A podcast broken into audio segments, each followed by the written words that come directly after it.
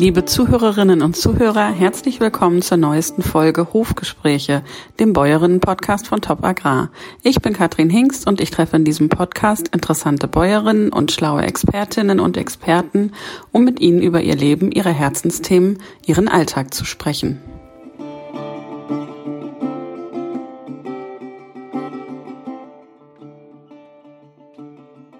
Heute spreche ich mit Christine Hamester-Koch. Sie ist Pionierin der Bauernhofpädagogik. Als eine der ersten in Deutschland hat sie Kinderjahreskurse auf dem Bauernhof angeboten und ist davon überzeugt, der Hof ist ein einzigartiges Lernumfeld. Inzwischen polt sie in ihrem Tagungshotel Ellernhof in der Lüneburger Heide auch Manager mithilfe der Landwirtschaft auf Erfolg.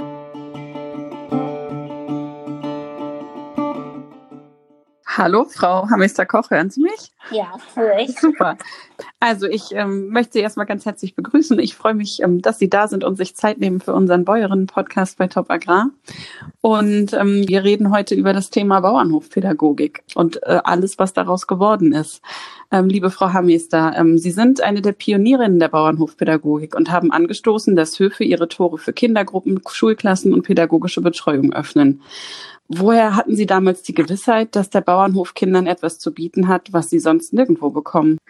Ich habe meine Ausbildung gemacht ähm, als Erzieherin, vier Jahre lang, und war davor meine 16 Jahre auf dem Hof als jüngstes von fünf Kindern groß geworden, zwischen Obstplantagen, Trakehner Pferdezucht und ja, einen sehr bunten Leben mit Direktvermarktung, Ackerbau und allem, was dazu gehört und war dann im Kindergarten, im Internat für Sprachbehinderte mhm.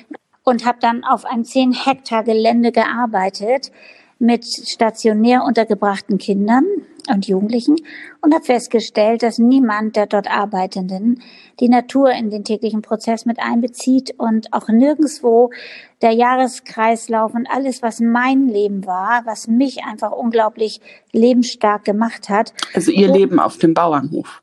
Genau, was das all das, was ich gelernt habe, darin nicht stattfindet. Und ich habe gemerkt, jung schon, dass wir einfach durch die Tiere, die wir selber haben, durch die Feldarbeit, die wir machen, den Garten, so viel lernen, was man in künstlichen Prozessen, in pädagogischen Einrichtungen anders alternativ versucht, Menschen beizubringen. Und wenn wir mit denen in die Natur gehen würden und auf dem Hof arbeiten würden, dann würden wir viel schneller zum Ziel kommen. Mhm. Und darum war ich mir sicher, und ich habe es dann auch ausprobiert. Ich habe Kindergruppen mit auf unseren Hof meiner Eltern genommen, dass das wesentlich einfacher, schneller und viel fundierter und tiefer landet. Was, was ist das denn, was man auf dem Hof so spielend nebenbei lernt? Damit meine ich alles, was man zum Leben braucht. Anpacken, ohne lange zu reden, das Leben selbst in die Hand nehmen, für sich selbst in die Verantwortung steigen, tun anstatt quatschen und von morgens bis abends eingebunden sein in das große Ganze, ohne Ausreden, in jede äh, Feuerwehrsituation hineinzuspringen, zu wissen, was zu tun ist, Verlässlichkeit, Verantwortung, Mitgestaltung.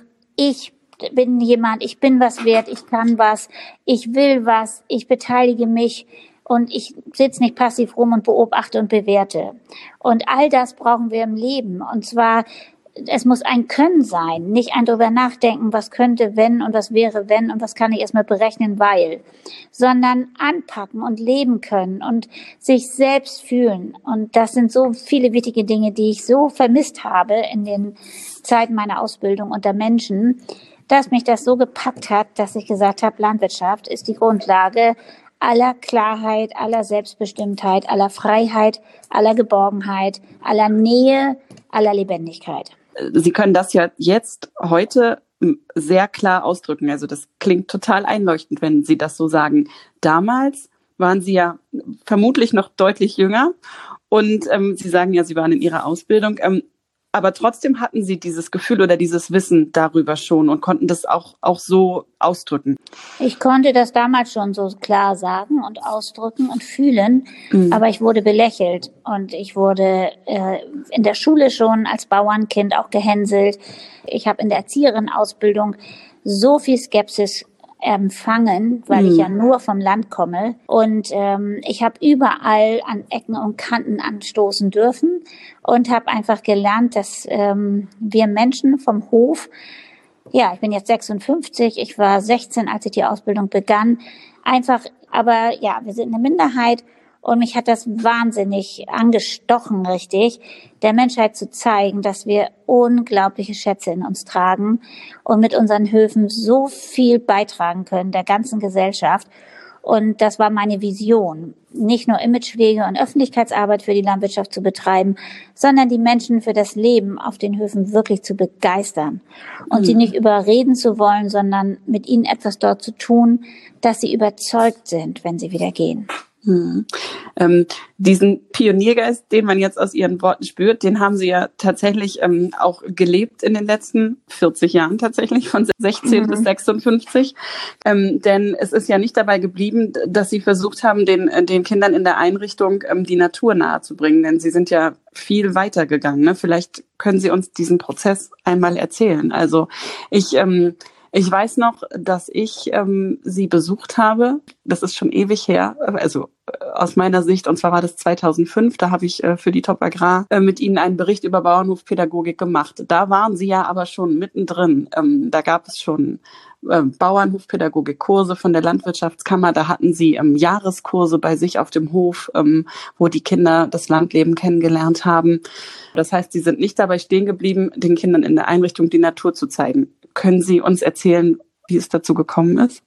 Ja, die Landwirtschaftskammer Schleswig-Holstein ist auf mich aufmerksam geworden. Heide-Rose Schillert, mit der ich heute noch sehr eng zusammenarbeite. Und wir beide haben uns ausgetauscht und gemerkt, dass ein Bedarf da ist unter Bäuerinnen und Bauern, nicht nur zu erlernen, wie ich einen abenteuerlichen, wunderbaren Kindergeburtstag auf dem landwirtschaftlichen Betrieb feiern kann, sondern etwas anzubieten, was der Persönlichkeit von kleinen und großen Menschen äh, etwas zum Reifen gibt.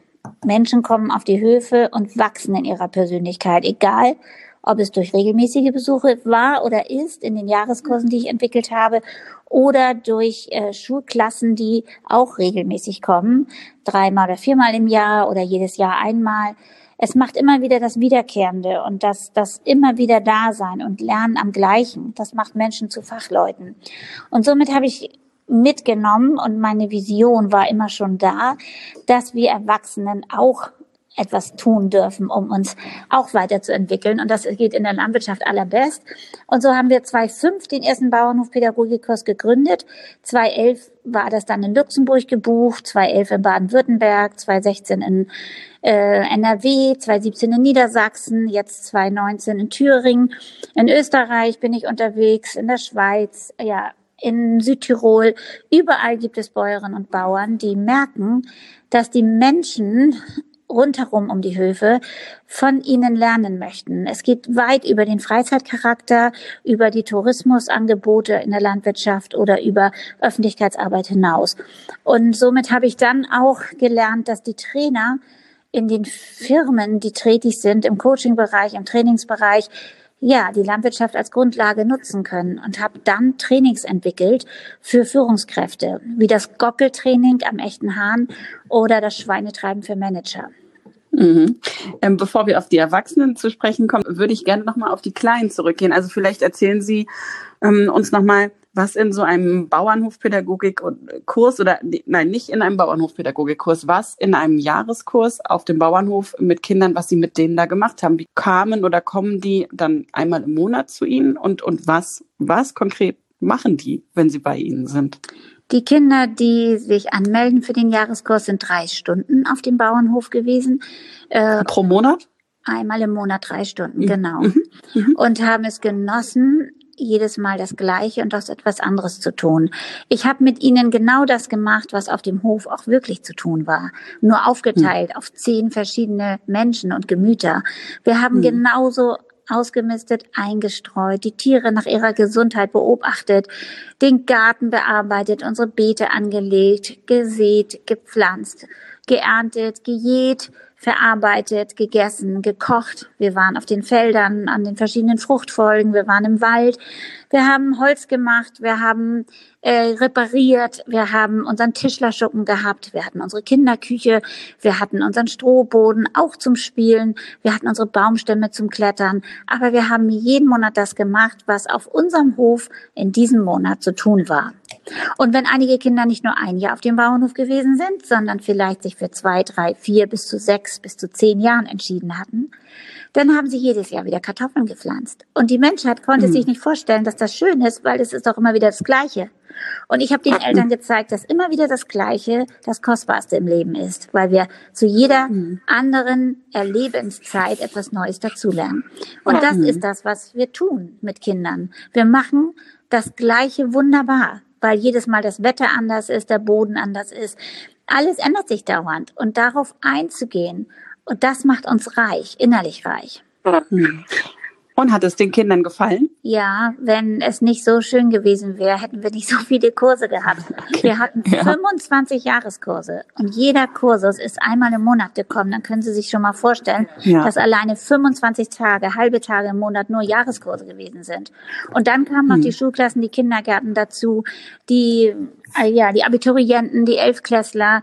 Äh, es war so bunt, dass wir ein sehr florierendes Angebot hatten. Jetzt äh, wohnen Sie ja wenn ich mich richtig erinnere, ähm, nicht so weit weg von Hamburg. Ähm, war es denn tatsächlich so, dass ähm, dieses Angebot eher von Städtern genutzt wurde oder war das ganz bunt gemischt und waren da auch im Dorf Kinder dabei? Oder ja. Wie war das? Also wir leben, der Hof, auf dem wir groß, meine Kinder groß geworden sind und auf dem wir dieses Projekt gestartet haben, 1993, liegt acht Kilometer zur ehemaligen Grenze. Wir haben 93 begonnen und 45 Kilometer in Richtung Hamburg. Okay, und, also gar nicht so nee, nah dran. Sehr mhm. in der Provinz. Mhm. Und es gab ja. keinen Bus zu allen Tageszeiten, der da anhielt. Wir mussten richtig Werbung machen, dass überhaupt jemand in dieses Dorf gefunden hat. Und äh, es war ganz klar, auch die Landbevölkerung, die zu uns kam und weiß, also weiß Gott nicht nur die Stadtbevölkerung. Wir hatten eine sehr, sehr bunte Zielgruppe und äh, Kundenstamm vom Porsche-Fahrer bis hin zum Fahrradfahrer und es war mhm. alles dabei. Es war immer wieder die Frage, wem ist es was wert, die Kinder im Vergleich zum mhm. Geigenunterricht oder zum Volleyball oder zum Tischtennis oder zum Fußball auch einmal im Monat auf den Bauernhof zu geben. Und äh, mhm. da liegt es nicht nur daran, das Geld bei sich zu haben, sondern zu sagen, das ist mir wichtig.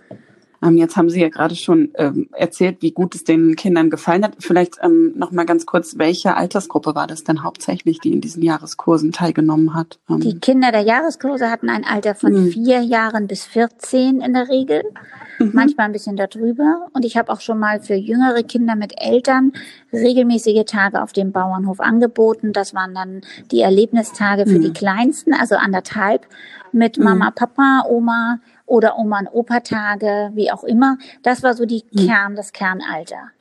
Mhm, okay. Und ähm, jetzt sagten Sie ja schon, dass es den Kindern immer richtig gut gefallen hat bei Ihnen. Haben Sie auch beobachtet, äh, was die Kinder gelernt haben? Also haben Sie Fortschritte gesehen? Konnte man erkennen, äh, ja, was diese Arbeit mit den Tieren und äh, mit dem Jahreskreislauf und den Jahreszeiten den Kindern bringt? Ja, die Kinder waren meist in den Jahreskursen bei dem dritten Mal, das war im dritten Monat dann, auf einmal mhm. wie zu Hause auf dem Bauernhof und sie sprachen von ihrem Hof und von ihren Tieren, mhm. von ihren Lieblingsorten. Und äh, was haben sie gelernt? Sie haben gelernt, äh, nonverbal sich einzufügen in dieses System der Lebewesen dort. Sie haben gelernt, die Augen aufzumachen bei jedem Schritt Zuerst sind sie gestolpert mhm. über jeden Kopfsteinpflasterstein, weil sie auf den Bürgersteigen im Dorf und in der Stadt gar nicht mehr lernen, ihre Füße hochzunehmen. Sie konnten nachher wirklich über den ganzen Hof gehen, ohne hinzufallen. Sie haben äh, ihre Lieblingstiere gehabt. Sie konnten vor allen Dingen motorisch ganz anders mit ihrem Körper umgehen. Eine Schubkarre zu fahren, das ist etwas, das geht nicht so mal eben mit und ohne Mist oder mit und ohne Erde. Sie haben gelernt, rückwärts mhm. zu laufen, wieder zu klettern, zu greifen. All das, was heute total abnimmt, war dort ein täglicher Übungsprozess.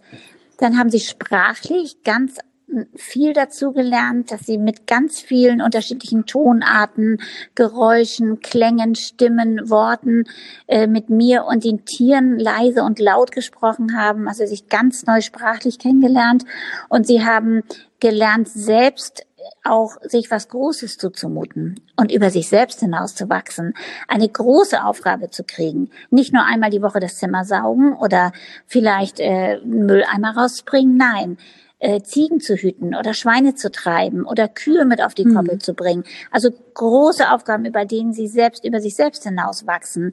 Das war in der Landwirtschaft zu sehen und die Kinder sind selbstbewusster geworden, in sich motorisch stärker, sie sind aufrechter gegangen, sie haben äh, mehr gestrahlt und eine Mutter hat mal zu mir gesagt, was machen Sie eigentlich da auf dem Hof? Ich war jetzt ein Jahr bei Ihnen Und es war immer so, dass ich dachte, ich schaffe das nicht mehr. 80 Kilometer zu ihnen hin, 80 Kilometer zurück und drei Stunden muss ich da warten.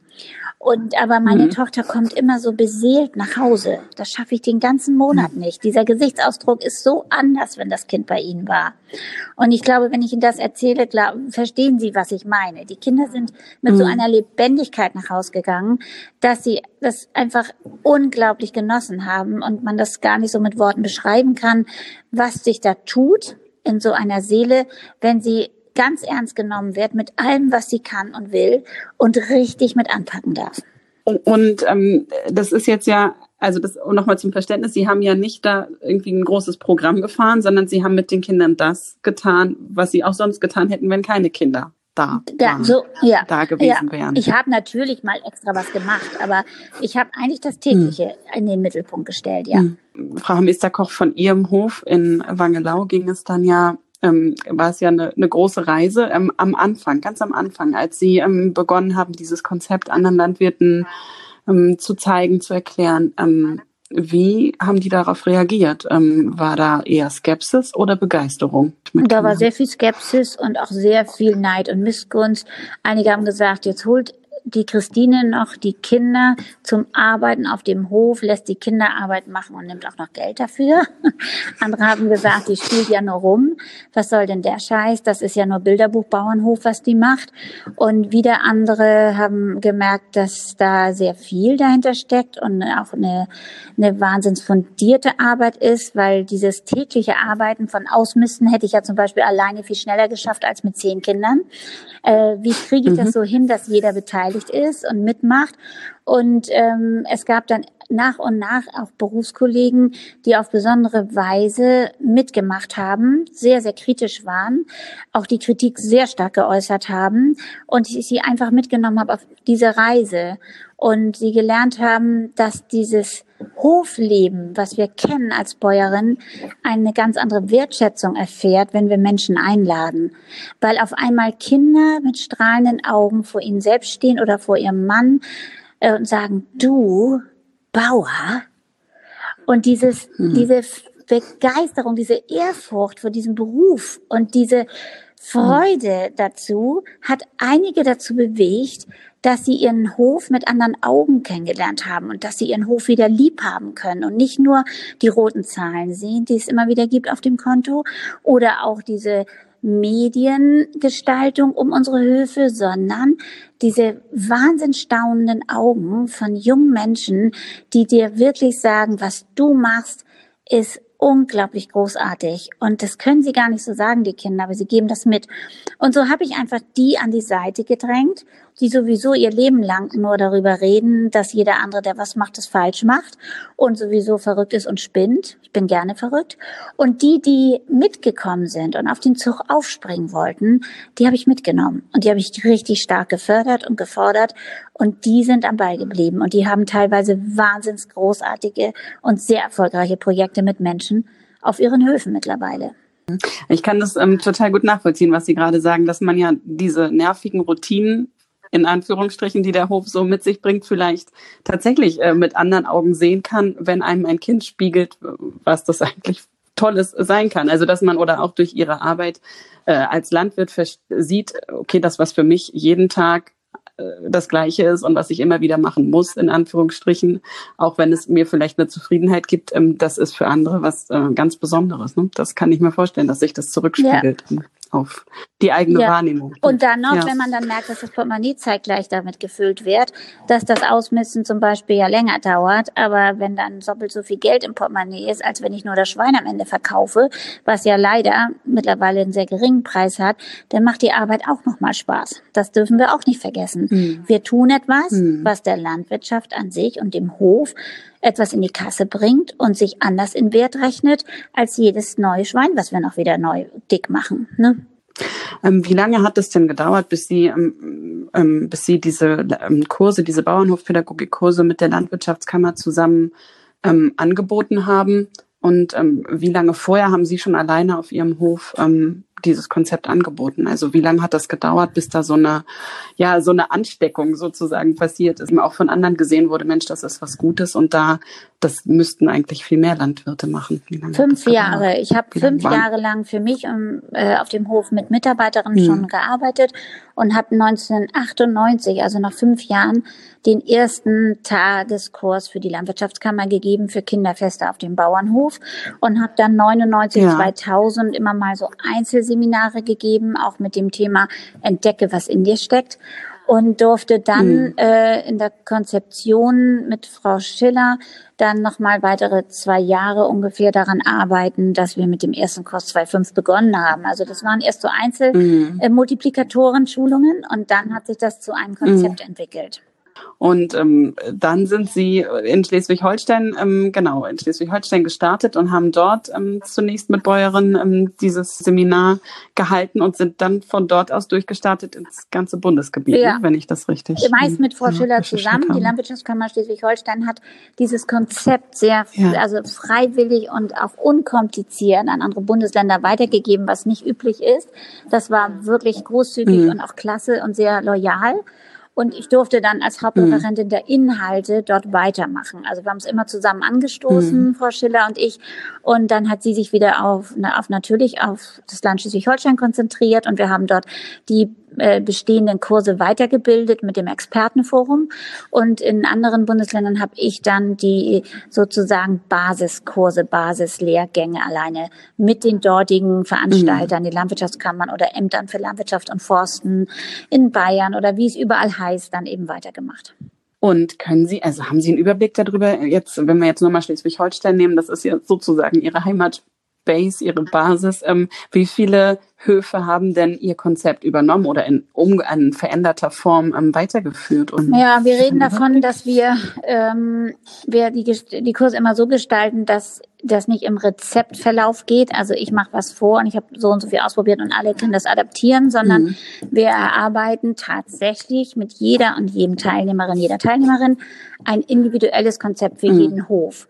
Und wir haben eine Umsetzungsquote mhm. von über 85 Prozent dass die Menschen, die im Kurs sind, mhm. sich genau überlegen, welche Ziel- und Altersgruppe passt zu mir, passt auch zu meiner Familie, mhm. zu meinem Hof und äh, was liegt mir am besten und was gestalte ich denn daraus? Was ist mein Alleinstellungsmerkmal, mein USP und wie möchte ich durchstarten? Und mhm. da haben wir 85 Prozent an Umsetzung und wir haben in Schleswig-Holstein, glaube ich, bestimmt vier bis ja vier bis 500 äh, Seminarteilnehmer gehabt bisher seit 2005. Teilweise haben wir auch mal zwei Kurse pro Jahr gemacht. Wahnsinn. Und in ganz Deutschland mhm. sind weit über 1000 durch meine Hände gegangen.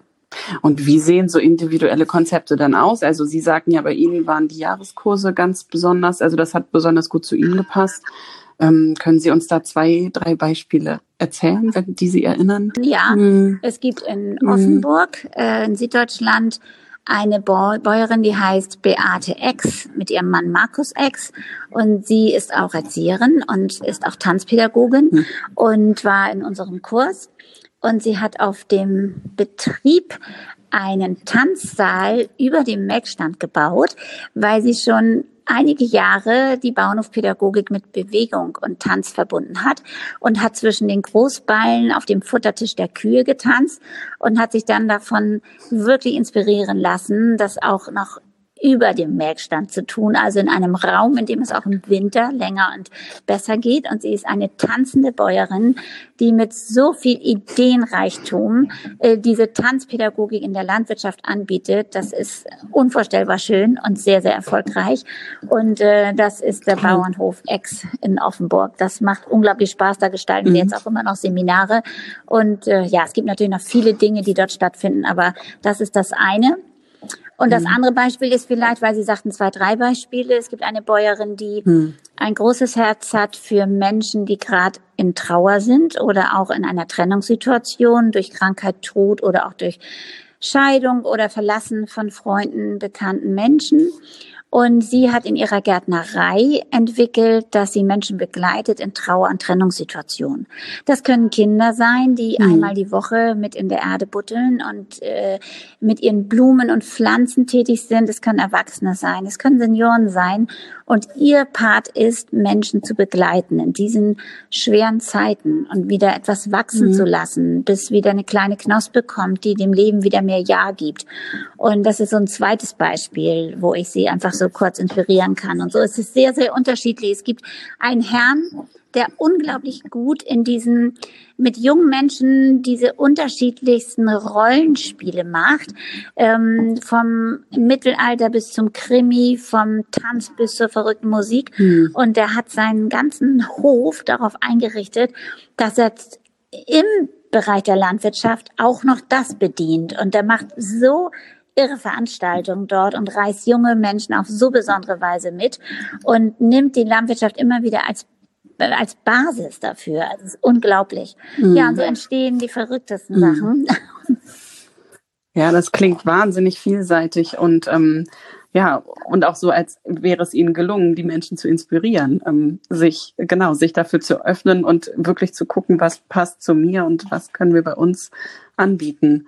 Ähm, Frau Hammister-Koch, ähm, Sie haben vorhin gerade schon angedeutet, ähm, dass Sie glauben, dass dieses Konzept ähm, nicht nur für Kinder funktioniert und das äh, scheinen ja diese Beispiele auch zu bestätigen, die Sie gerade schon genannt haben. Ähm, wie ist es denn bei Ihnen weitergegangen? Ich weiß ja nun, dass es bei Kindern nicht stehen geblieben ist. Sie haben ähm, ja dieses Konzept, was die Landwirtschaft ähm, der Gesellschaft zu bieten hat, ähm, im Prinzip geöffnet. Welche Altersklasse lernen bei Ihnen hauptsächlich von der Landwirtschaft? Ja, bei mir sind es auch nochmal Kinder, weil es einfach unbeschreiblich ist, wie, wie viel wir lernen können, wenn wir uns mit Kindern weiterhin treffen, aber durch mein Tagungshotel, was ich führe in der Lüneburger Heide im Osten, habe ich als Hauptkundschaft Airbus, Lufthansa, Bayersdorf, Daimler-Benz. Und das sind Kunden, die bei meinem Vorgänger hier getagt haben und die dann durch eine Pause sich wieder neu eingefunden haben. Und diese Gruppen machen natürlich auf diesem Gelände wie altbewährt die Niedrigseilgarten, Floßbau oder Bogenschießen auf 10 Hektar Land. Aber sie stellen sich langsam um und werden Stück für Stück äh, mutiger, sich auch mit bestimmten Tools aus der Landwirtschaft anzufreunden. Und ich hatte ja vorhin erzählt, mhm. dass ich auch das Gockeltraining anbiete mit Ulla Gockel, ein patentiertes Training für Vertriebler, für die Verhandlungen, weil ein echter Hahn, wenn er kämpft, ja selten mit dem eingezogenen Schwanz durchs Gehege rennt, sondern sich einmal schüttelt und auch als Verlierer genauso stolz wie je zuvor durch das Gehege geht. Und so üben wir am echten Hahn, mhm. wie wir kämpfen können, wie wir verhandeln um viele Nullen und trotzdem auch wieder für uns sortiert und selbstbewusst und auch souverän durch unsere Mannschaft gehen. Und Ulla Gockel hat den internationalen Verkauf geleitet bei Dr. Oetker, hat sehr viele Erfahrungen mit Verhandlungen und ist die Vertriebsleiterin oder die Vertriebs Trainerin überhaupt, nicht nur in Deutschland. Und mit ihr mhm. zusammen mhm. habe ich am echten Hahn ein Zweitagestraining entwickelt für Vertriebssituationen. Und es ist erstaunlich, was die Menschen mhm. mitnehmen in Bezug auf Trainings dieser Art, die man ja sonst mehr im Tagungsraum stattfinden lässt. Und das ist so ein Beispiel. Mhm. Ich ich würde da gerne noch mal kurz einhaken, damit wir unsere Hörer jetzt hier nicht ähm, verlieren. Denn also es ist tatsächlich so, Sie haben ähm, auf dem Hof gestartet, haben sich inzwischen äh, weiterentwickelt, haben dieses ähm, Tagungshotel in der Lüneburger Heide um, übernommen und machen äh, quasi ein, eine ihrer Hauptzielgruppen sind inzwischen ähm, Manager, ja, genau. also die Wirtschaft. Ja. Das ist so, ja. Äh, die Landwirtschaft ist aber nach wie vor die Basis Ihrer Arbeit dort. Ähm, die Basis so der ja. Arbeit dort äh, würde ich das eingeschränkt sagen, weil wir hier im Osten der Lüneburger Heide mhm.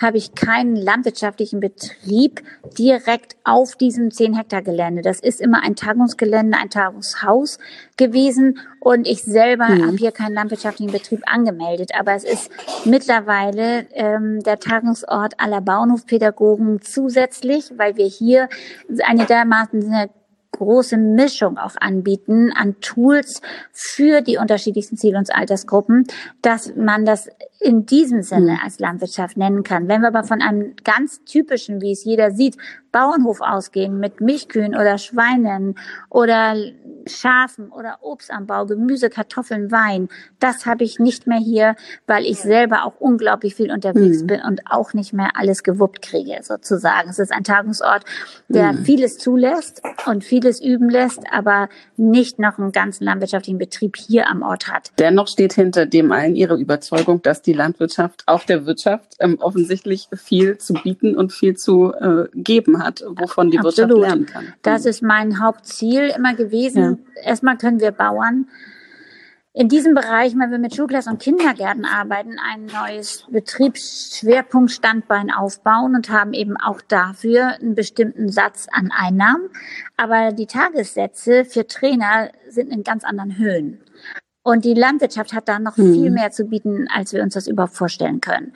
Und somit befähige ich Bauern und mhm. Bäuerinnen einfach der Wirtschaft ein Wissen anzubieten, was aufbereitet ist als Trainer und als Coach. Also ich trainiere Menschen, auch mit Erwachsenen zu arbeiten, auch mit Managern. Und das mache ich auch hier auf dem Ellernhof oder ich bin auch unterwegs. Und ähm, dieses, ja, ich bin überzeugt davon, dass wir den, den Wirtschaftstreibenden aus der freien Wirtschaft viel zu bieten haben, aber dass wir Bäuerinnen und Bauern auch richtig viel lernen können, wenn wir uns mal in die freie Wirtschaft hineindenken.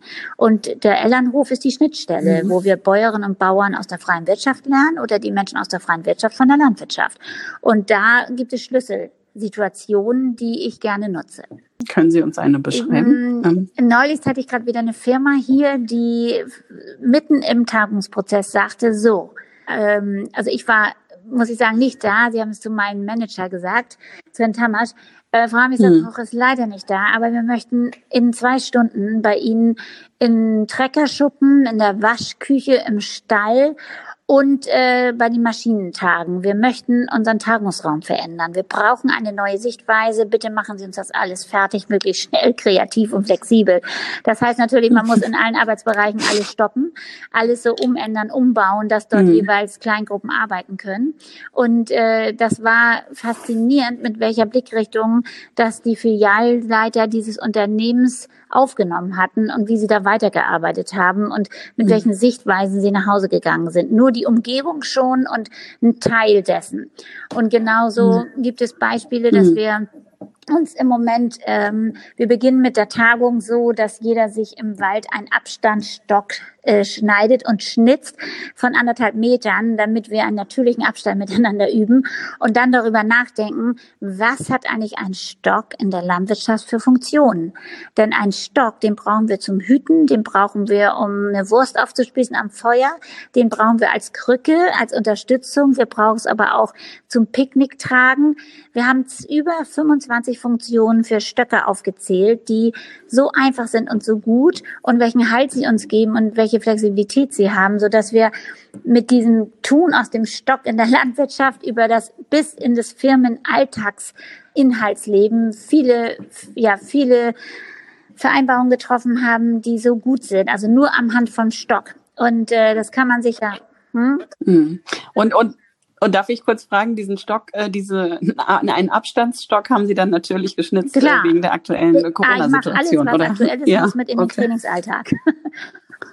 Und statt einer Schwimmnudel, ja, okay. die Trainer haben wollen, schnitzen wir Stöcke. Ja, und so äh, sind das so kleine Beispiele, dass wir für den Alltag alles in der Natur und der Landwirtschaft haben. Wir gucken oft nur nicht hin.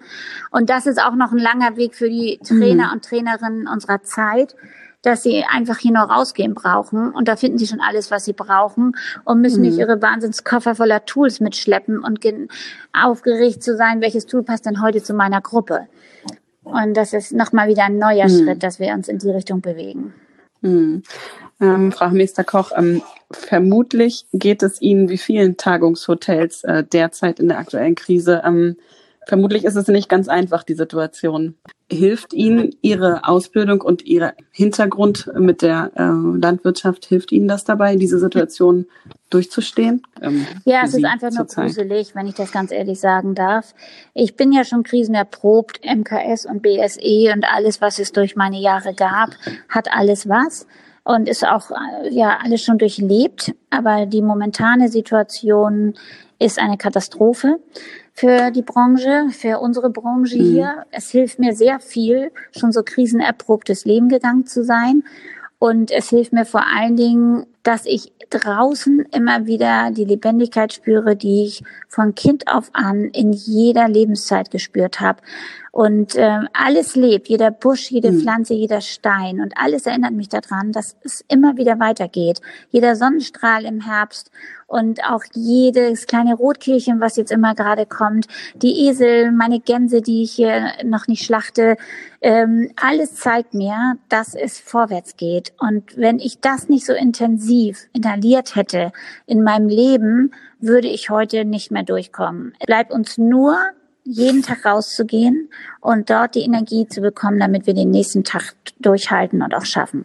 Das klingt so, als hätten sie innere Kräfte, ähm, aber dennoch, als würden diese auf die ja, Probe gestellt. So ist es. Ähm, es ist eine Wahnsinnsherausforderung ja. gerade. Mhm. Und äh, ich glaube auch, dass ich für mhm. diese Krisenzeiten wirklich ähm, auch was zu geben habe und dass Menschen, die in Krisen sind, auch noch was lernen können. Ich weiß, dass ich im Frühjahr in dem ersten Lockdown bin ich morgens beim Frost mit Trecker und Hänger auf die Weide gegangen und wusste, ähm, alle Mitarbeiter müssen erstmal satt werden. Alles musst du vorfinanzieren, an was vielleicht irgendwann Kurzarbeitsgeld wird und irgendwann zurückkommt. Aber du hast auch kein Geld mehr, dir Blumenerde zu kaufen oder Pflanzerde, weil hier so viel Sandboden ist, um dein Gemüse so gut anzuziehen. Auch wenn du einen Komposthaufen hast, auch wenn du sowas alles vorhast, aber du musst dir Gemüse wieder selber ziehen, sozusagen nicht nur mit Gruppen. Und dann bin ich mit dem Trecker und Hänger mhm. morgens bei Frost, es war alles gefroren, bin ich auf die Koppel gefahren und habe die Maulwursthausen abgeschlagen. Das wusste ich auch nicht, dass das so gut geht. Wenn die gefroren sind und man schlägt von der Seite mit dem Spaten dagegen, dann springen die ab wie ein Ball und man braucht sie nur noch aufladen. Und da war ich so glücklich, das habe ich in dem Morgen mhm. frisch gemacht, bevor die Erde auftaut und habe gedacht, das ist die beste Arbeit in Krisenzeiten. Du arbeitest schwer, du hast den Hänger voller Supererde vom Maulwurfhaufen gelockert und du hast dein Beet gleich voll. Und dann habe ich Kartoffeln gepflanzt. Also es ist auch immer wieder aus der Tierwelt mit Dankbarkeit etwas zu entnehmen, was wir dann brauchen, um auch wieder selber satt zu werden. Das sind die kleinsten Prozesse und die machen glücklich. Ähm, ja, Frau Meister Koch, ähm, trotz dieser schwierigen Situation gerade kann ich mir nicht vorstellen, dass Sie äh, nicht trotzdem Pläne haben, wie es weitergeht oder äh, Visionen, äh, was Sie noch, ähm, ja, in welche Richtung Sie diese, dieses Konzept der Bauernhofpädagogik noch ähm, weiterentwickeln wollen. Ähm, gibt es da etwas, was, was Sie schon erzählen wollen oder können oder ist da? Ja, bei mir ja, sieht es so aus, dass es unglaublich viele Anfragen gibt, ähm, nicht nur in Deutschland tätig zu sein, es gibt ja die Bauernhofpädagogik in Israel, es mhm. gibt sie in Peru, es gibt sie ähm, in Australien und äh, eine meiner Töchter, also ein, ja, eine Tochter lebt in Australien und ich habe Kontakte aufgenommen und es ist einfach so, dass dieses Landwirtschaft leben und von der Landwirtschaft begeistert zu sein in allen Ländern wieder mehr an Wert gewinnt. Und ähm, ich würde gerne diese Kurse, diese Bauernhofpädagogikkurse noch erweitern in die Internationalität. Ich habe eine Mitarbeiterin oder eine freie Mitarbeiterin, die viersprachig ist und äh, Spanisch, Portugiesisch, Deutsch, Englisch. Und wir werden das Ganze international anbieten. Es wird bald ähm, den ersten Kurs international geben und das Ganze wird gebettet sein unter Go Farming International so dass wir weltweit noch mehr, mhm. äh, ja, einfach eine andere Lobby bekommen, dass die Landwirtschaft die Welt ernährt. Und durch Corona ist es ja so, dass die Menschen tatsächlich noch mehr in die Natur und auf die Höfe wollen und noch mehr lernen wollen, sich selbst zu versorgen und diesem ganzen Lebensmittelprozess einen ganz anderen Wert steuern. Und da brauchen wir in der Fläche, mhm. nicht nur über die Politik, in der Fläche sehr gut ausgebildete Bauern, die mit Menschen umgehen können, weil das immer schwieriger wird. Und ich glaube, mhm. dafür habe ich lange und viel gelernt mit meiner ganzen Coaching-Erfahrungen äh, überall und mit den Kursen, die ich gegeben habe, denke ich, bin ich jetzt so weit, dass wir das auch ja über Deutschland hinaus zusammenführen dürfen. Und das mhm. wird meine nächste große Tat sein.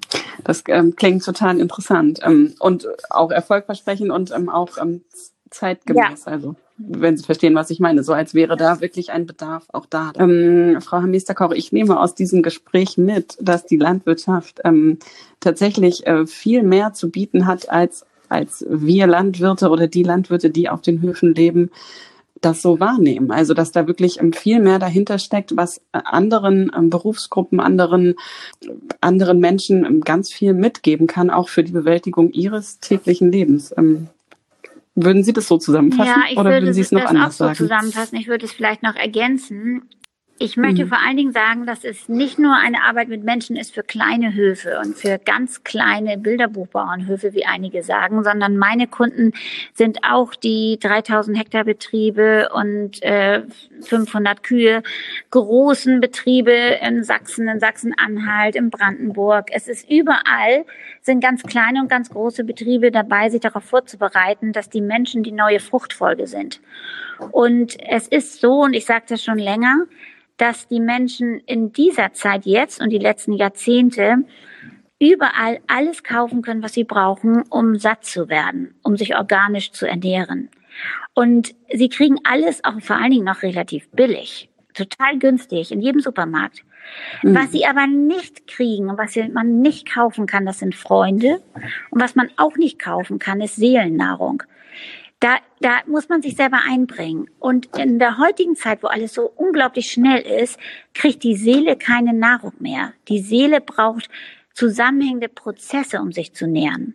Und wenn ich in der Landwirtschaft Menschen integriere, sie im Boden mitarbeiten lasse, in der Gärtnerei, im Samenbau, in Gemüse, im Wein und im Obstanbau, dann tun sie Dinge immer wieder und dabei kriegt die Seele Nahrung. Bei jedem Schwein, was ich von der ersten Minute füttere und zigmal ausmiste, einstreue, Spalten abschiebe, bis zur Grillwurst, kriegt die Seele die Nahrung, die sie nirgendwo anders mehr kriegt. Und wenn wir heute mal eben nach Melbourne fliegen, dann sind wir in 28 Stunden da, aber die Seele, die ist erst ungefähr vier Tage später da. Und durch dieses schnelle Leben haben wir nichts mehr, was die mhm. Seele reich macht und reifen lässt.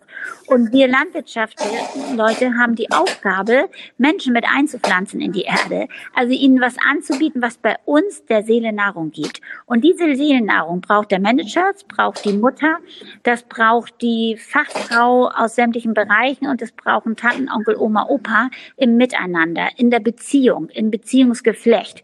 Und das gibt es noch auf den Höfen und somit sind wir der allerbeste Ort, um diese Seelennahrung anzubieten und somit auch in Anführungsstrichen zu verkaufen. Also Geld dafür zu nehmen, dass wir die Fruchtfolge Mensch integrieren. Und es ist noch lange nicht mehr so präsent gerade wie in dieser Zeit durch Corona. Und noch mehr Nähe wünscht sich kein Mensch wie im Moment. Und die Nähe ist manchmal schon klasse, wenn ich nur ein Meerschweinchen auf dem Schoß habe, sage ich immer. Das ist für die Pubertierenden auf den Höfen das größte Geschenk. Und so weiß ich, dass das der Marktwert für die Zukunft. Und wenn wir mit Fleisch kein Geld mehr verdienen können und nicht mehr mit Weizen, dann mit Menschen. Und dann aber auch so, wie wir das hochwertig gestalten können. Und somit weiß ich, dass es geht, ich kann es und ich kann es weitergeben. Mhm. Und Sie ähm, sagten gerade, das gilt für jeden Hof. Also das ist nicht nur die Bilderbuchlandwirtschaft, die kleinen Betriebe, ähm, die hervorgehoben werden, sondern das gilt für jeden für jeden Betrieb, der mit Nahrungsmittelproduktion sein Geld verdient, ja. egal in welcher es Größe. Es gilt für jeden Betrieb, also es kann Meinung. ein hochmoderner ja. landwirtschaftlicher Betrieb sein, im Ackerbau. Es braucht auch ja. gar keine Tiere haben. Es äh, gibt genug Vögel und Regenwürmer und Libellen.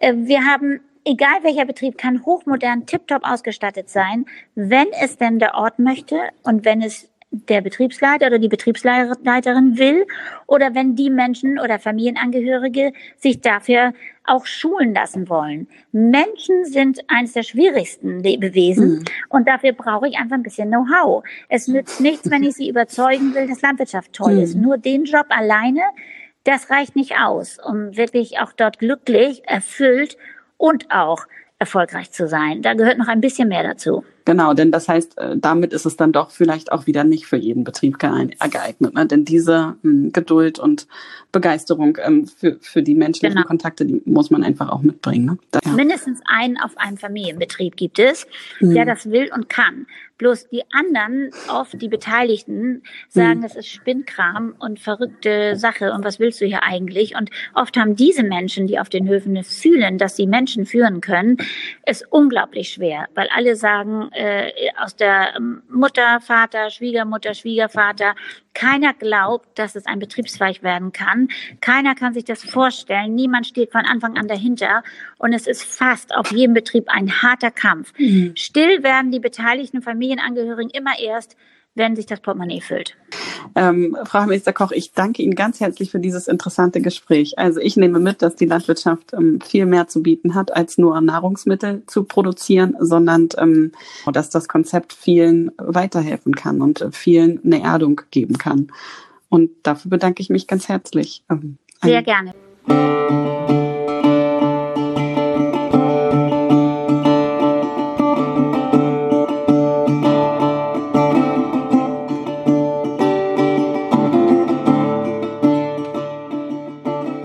Liebe Hörerinnen und Hörer, das war unser Gespräch mit Christine Hammister-Koch. Wer sich weiter über die Bauernhofpädagogik oder das Schulungszentrum Ellernhof informieren möchte, findet auf der Homepage von Christine Hammister-Koch weitere Infos. www.ellernhof.de Zur nächsten Folge begrüßen wir die nordfriesische Deichstern Julia Nissen, Öffentlichkeitsarbeiterin, App-Erfinderin und seit kurzem auch selbst Podcasterin. Bis dahin eine gute Zeit. Tschüss!